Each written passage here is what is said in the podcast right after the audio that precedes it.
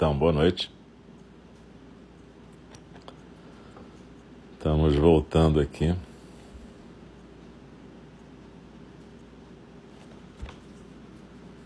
Então, boa noite. Agora é com o segundo programa dessa noite de quarta-feira, 28 de setembro de 2022, que é a fala do Dharma. Eu sou o Alcio, responsável pela Sangha de Enindi e Togekoji também, lá em Portugal. E, como vocês sabem, nas quartas-feiras, no segundo programa das quartas-feiras, a gente tem se revezado aqui, professores de Enji, cada um com o texto que está trabalhando. E eu estou trabalhando o Sutra de Vimalakirti, né? Nossos irmãos Diego, Roberto, Ananto e Rafael estão trabalhando outros textos e eu recomendo que quem puder possa comparecer sempre às falas do Dharma, acompanhar esses estudos, porque na verdade quando a gente compartilha um texto, não é um texto, não é uma aula sobre o texto. A fala do Dharma não é uma aula. A fala do Dharma é um compartilhar a nossa experiência de prática neste momento. Um professor ele não, ele não possui ele, ele não é dono de nada. Um professor não é dono de nada. Ele não. É, o, o Dharma não tem a ver com essa dualidade do professor alcançar algum tipo de propriedade sobre um conhecimento que ele então vai transmitir. Não é isso. O que a gente compartilha enquanto professores é exatamente a nossa prática do Dharma. Então, é, é, é por isso que é até interessante vocês poderem acompanhar vários professores e várias sangas, que vocês vão ver diversas práticas e diversas formas de corporificar o Dharma, viver o Dharma. E, obviamente, não se espera que os praticantes, nossos companheiros de prática e companheiras, é, imitem isso, na verdade. Cada um vai achar o seu caminho, cada uma vai achar o seu caminho. Isso não é uma receita de bolo. Então, na verdade, é sempre um desafio uma fala do Dharma para quem faz e para quem escuta, porque no fundo é uma forma da gente se incomodar, é uma forma da gente sair dessa zona de conforto sobre o que, que a gente acha que é o Zen. Então, se a gente puder é, entender a fala do Dharma como mais uma prática de zazen, a gente vai entender por que, que a gente fica na postura durante a fala do Dharma, por que, que a gente, na verdade, é, acompanha a expiração e deixa as palavras, na verdade, dançarem com a respiração. Depois você pode voltar para a gravação, você pode. É, fazer um estudo mesmo mais formal. Mas esse momento da fala do Dharma é um momento de compartilhar um zazen onde um dos praticantes vai estar expirando lento e comentando, e os outros praticantes vão estar bailando com respiração e palavras. Então eu queria agradecer a vocês que estão aqui nesse momento e para quem estiver ouvindo depois a gravação, também muito obrigado por estar escutando a gravação. Vocês é que são o motivo da gente estar aqui também. Se a gente não tivesse sanga, como é que a gente ia compartilhar o nosso Dharma? Como é que a gente ia poder cumprir nossos votos?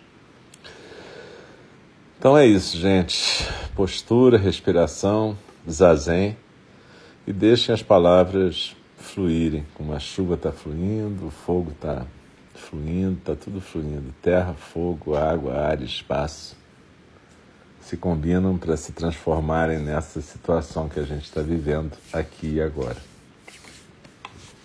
Então vamos continuar o nosso Sutra de Vimalakirti.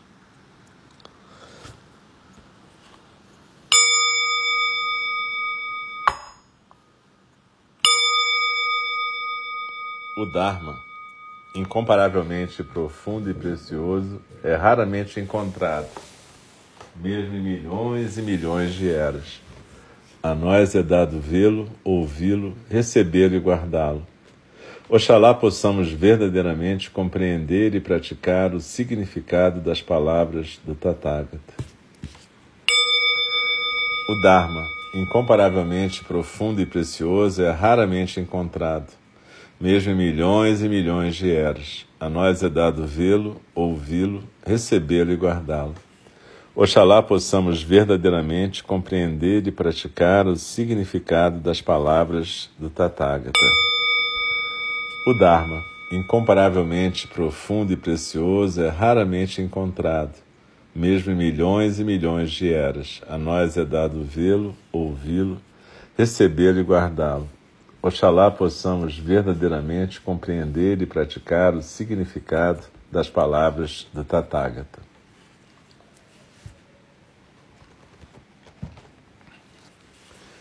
Pensar o impensável. Como filósofos, nós precisamos aprender a interpretar acuradamente e a falar de forma que a nossa fala seja realmente o que queremos dizer. Por exemplo, o que você quer dizer quando você usa as palavras incrível ou impensável? O que quer que seja, isso é muito vago é vago demais. A única maneira de compreender alguma coisa completamente é ser capaz de pensar o impensável e, ao mesmo tempo, deixar que o impensável permaneça impensável.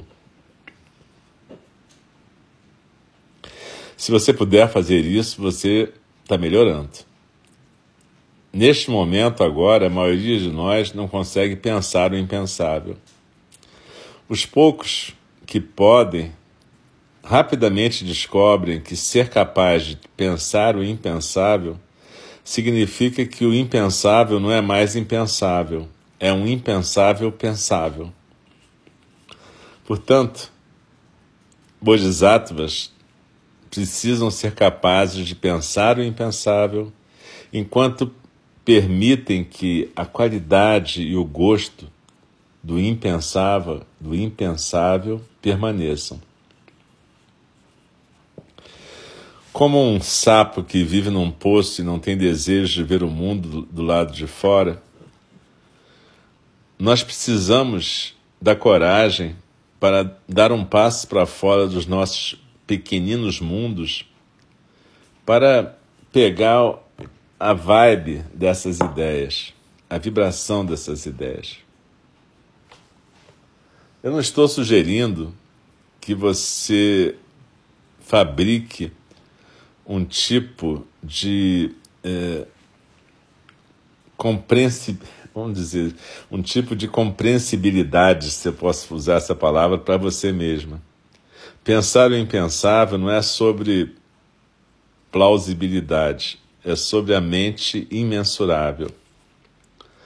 Aquilo que a gente precisa aprender é como não descartar o impensável automaticamente e aceitar que o impossível é possível. Mas como? Aprendendo que o impossível e o possível são iguais e que o possível é tão absurdo quanto impossível. Esta sessão do Sutra de Vimalakirti, lembre-se que nós estamos lendo uma introdução ao Sutra feita por Dzonga Khyentse Rinpoche. Esta sessão do Sutra de Vimalakirti é cheia de explicações semelhantes que formam um estudo completo do incrível, do impensável e do inconcebível. E se eu tivesse que dar um título a essa sessão do Sutra, seria alguma coisa como explicando o que se faz, ou os dentro e os fora da incredulidade. Se você tiver tempo, leia essa sessão do Sutra.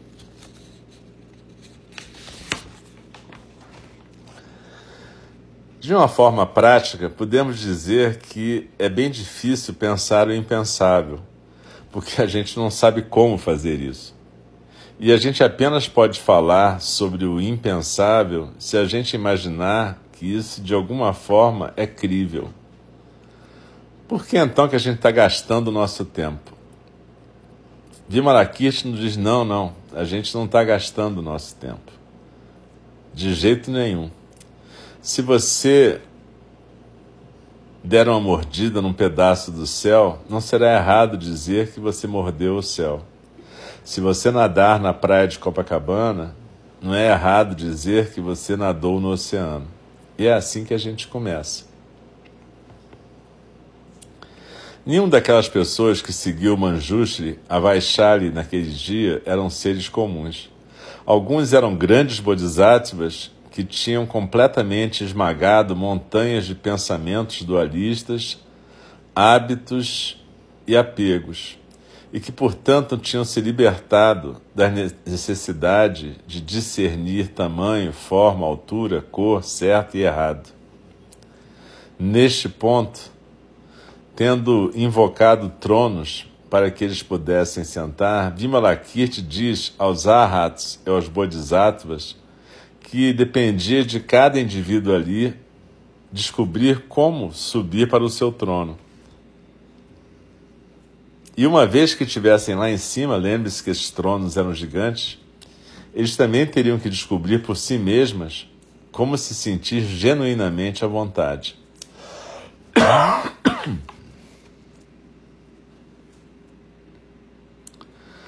Os bodhisattvas pularam para os seus tronos sem nenhuma dificuldade, mas por alguma razão os arhats não, não podiam. Mesmo o grande Shariputra não podia manter na sua mente a ideia de que um trono estupendamente vasto era também exatamente do tamanho correto para o seu corpo tão pequenino em comparação. Seria como se eu ou você pudéssemos deitar numa cama do tamanho de um estádio de futebol. Será que a gente ficaria confortável? Não. Porque nossas mentes simplesmente não conseguem lidar com a aparente contradição e nem conseguimos manejá-la. E assim também não podiam fazer os arhats. Vimalakirti disse então para Shariputra: prostre-se diante do Buda Merupradiparaja, o rei da iluminação. Abre aspas. Se você fizer isso, prostrar-se diante desse Buda, você irá acumular mérito suficiente para ultrapassar essa sensação de estranheza.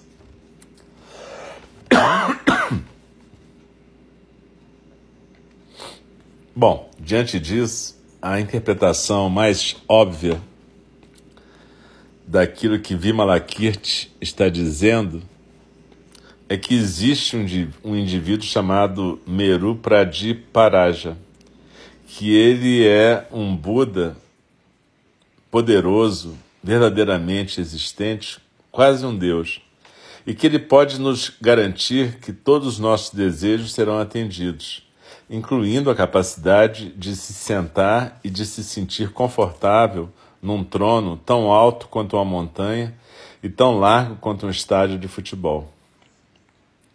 Mas eu não tenho certeza de que é isso que Vimalakirti queria dizer aqui. Será que existe uma outra possibilidade de interpretação? Sim. Mas essa outra possibilidade requer que a gente ultrapasse nossas mentes teístas e mesquinhas. Eu acho que Vimalakirti poderia estar sugerindo que prostrar-se diante do Buda Paraja não é apenas uma maneira de demonstrar respeito a um Buda exterior. Isso em si é um estado de realização, de manifestação da realização.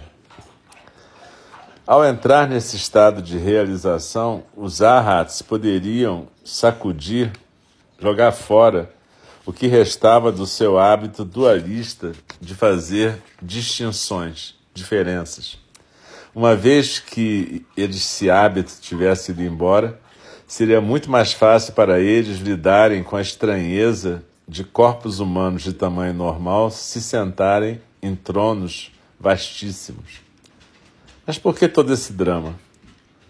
Por que passar por toda essa confusão apenas para que os arhats pudessem se sentar confortavelmente em tronos?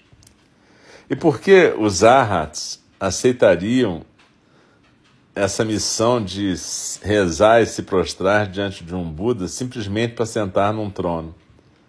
O que essencialmente foi o que Vimalakirti disse para os arhats fazerem. O que essa história faz, na verdade, é nos levar à compreensão e à realização de que através da devoção e da realização do Buda Meru Pradiparaja, é possível que um praticante transcenda a estranheza de ter que fazer distinções entre grande e pequeno. E que a devoção ao Buda, Meru Pradiparaja, não é mais nada além do que a devoção à não dualidade absoluta. Então aqui a gente percebe que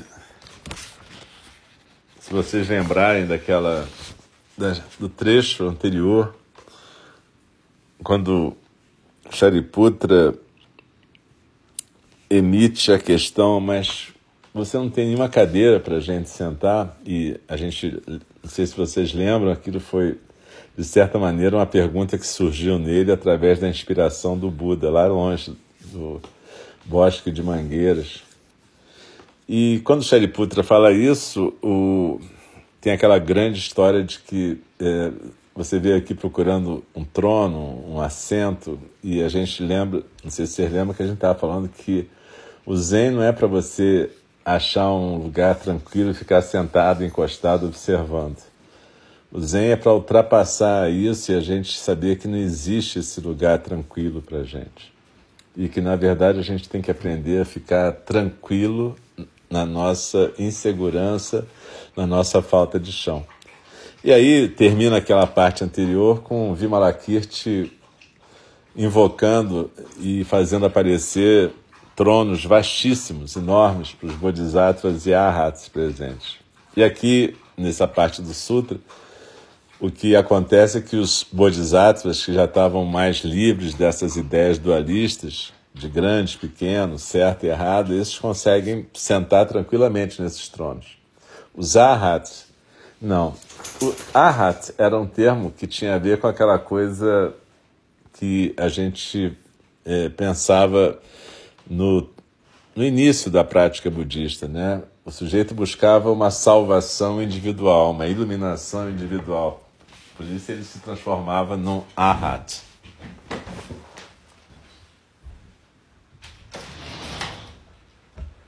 E aí, depois, mais adiante, com o passar do tempo e a continuação da prática, esse ideal do Arhat se transformou no ideal do Bodhisattva, aquele que se liberta até das distinções entre Nirvana, Samsara, se livra realmente da dualidade. E é sobre isso que o Sutra fala o tempo todo.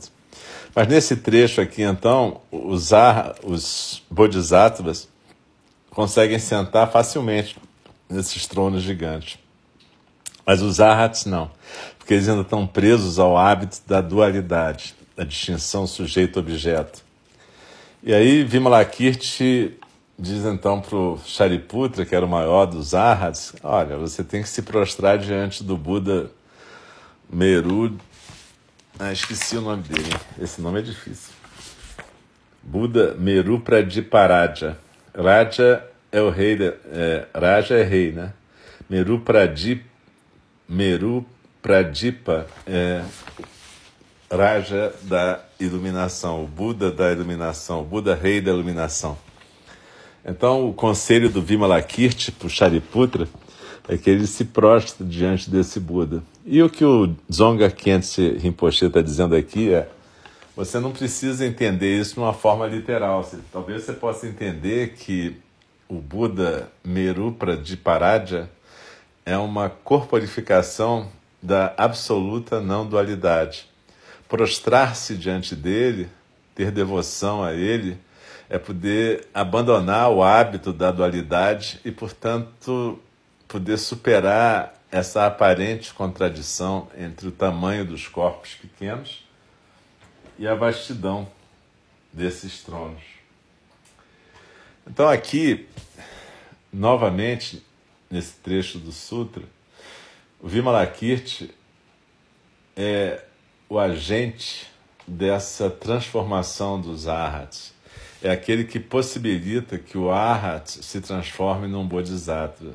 Na verdade, o Vimalakirti está desde o começo do sutra falando sobre essa transformação. Como é que a gente sai da coisa relativamente egoísta do arhat, daquele que busca a salvação para si mesmo, e passa a ter o Bodhisattva como modelo, aquele que busca a salvação de todos os seres.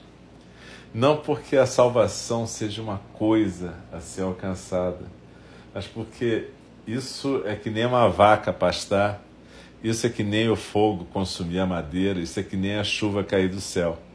É assim que funciona. A função de um Bodhisattva é estar presente nesse mundo para escutar as dores desse mundo e tomar as atitudes adequadas, as atitudes corretas.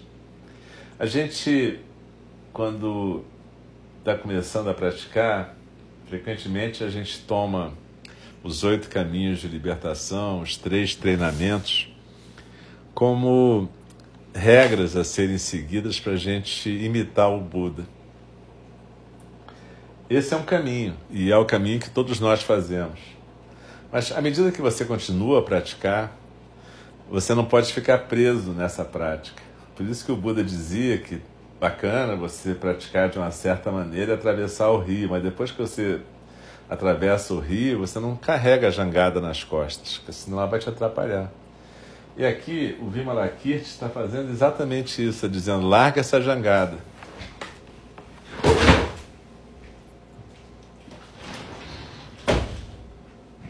Larga essa jangada. E assim você vai poder continuar no seu caminho, na sua trajetória de Bodhisattva.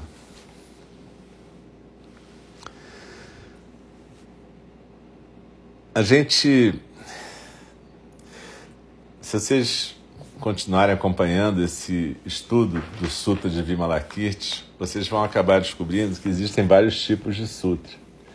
Tem uns sutras que, na verdade, são mais práticos assim em termos da gente ter orientações práticas sobre a vida.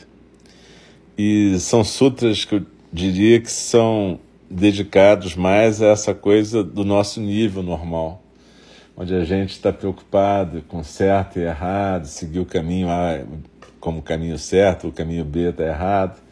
E existem outros sutras, como o Sutra do Diamante, o Sutra Lankavatar, o Sutra de Vimalakirti, que são os sutras do Mahayana, né, em geral, e do Vajrayana, que são sutras que não estão falando bem dessa dimensão tão prática e tão ordinária e que é necessária também. Mas estão falando de você fazer um outro caminho. Em vez de fazer esse caminho da imitação, dessa regra, que é um começo, ele está falando da gente poder praticar zazen e de repente deixar a natureza búdica fluir. É, poder fazer esse caminho de arhat para bodhisattva. E ao contrário do que possa parecer, como diz Dogen Zenji, não necessita ser um caminho gradual, você não precisa fazer tudo para virar um arhat, para depois virar um bodhisattva, não é essa a ideia.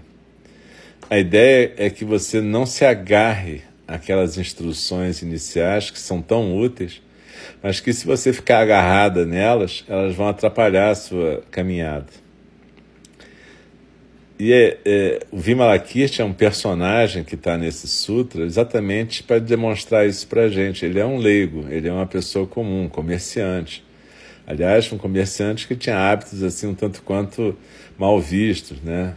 Luxúria, gastos demais, apesar de ser um cara compassivo, caridoso, ele também gastava dinheiro com festa, com droga, um monte de coisa.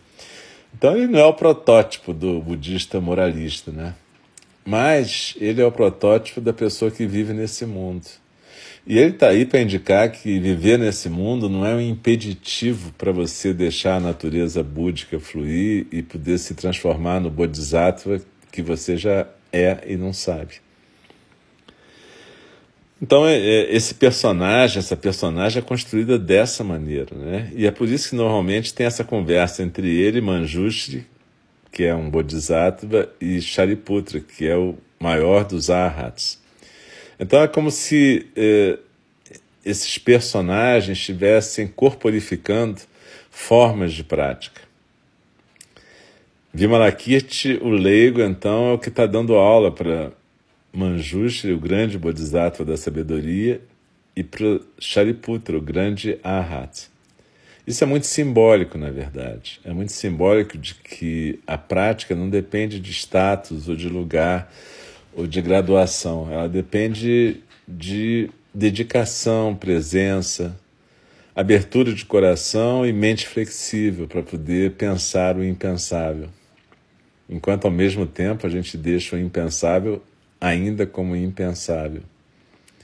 Essa comparação que ele faz, o Senado em Copacabana, aí, não foi eu que inventei, ele, ele escreve Copacabana, praia de Copacabana, é, é, bem interessante, né? Claro, se você nada na praia de Copacabana, no mar de Copacabana, você está nadando no oceano, você não precisa nadar no oceano inteiro para conhecer um pouco do oceano.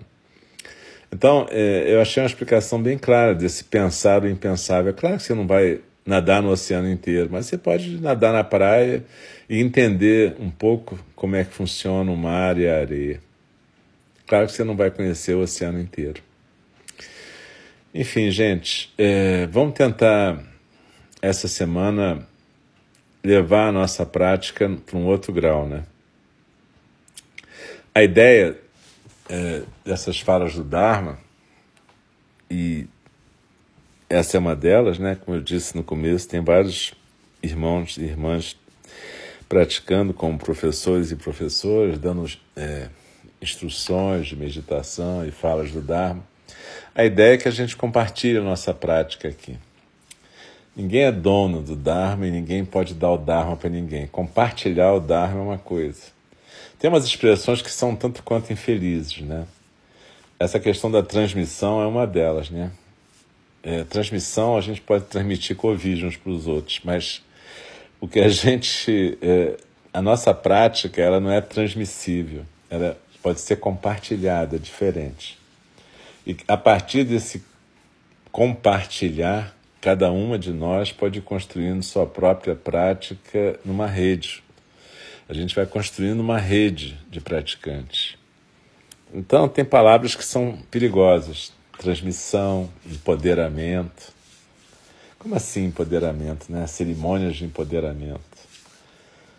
Não é bem assim. E nesse caso aqui, eu acho que aquele psicanalista, Lacan, que teve uma experiência no Zen, ele usou um termo muito bom, que era passe. E o passe que ele estava falando não é aquele passe espírita, não. É mais como um passe de futebol, sabe? A bola está no jogo, a bola está rolando, a bola não é de ninguém e você vai passando a bola.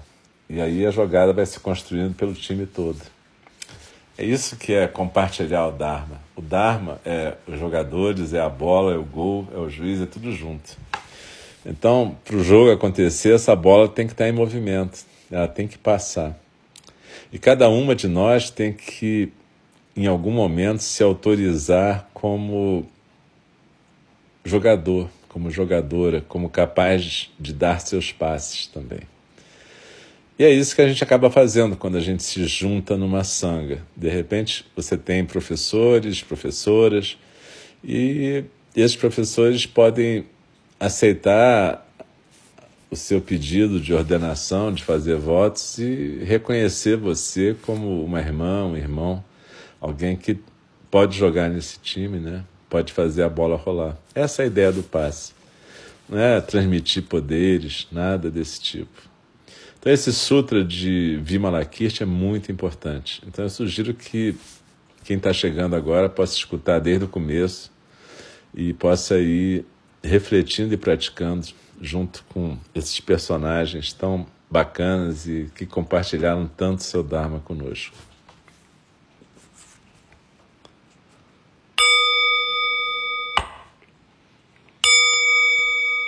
As criações são inumeráveis, faço voto de libertá-las.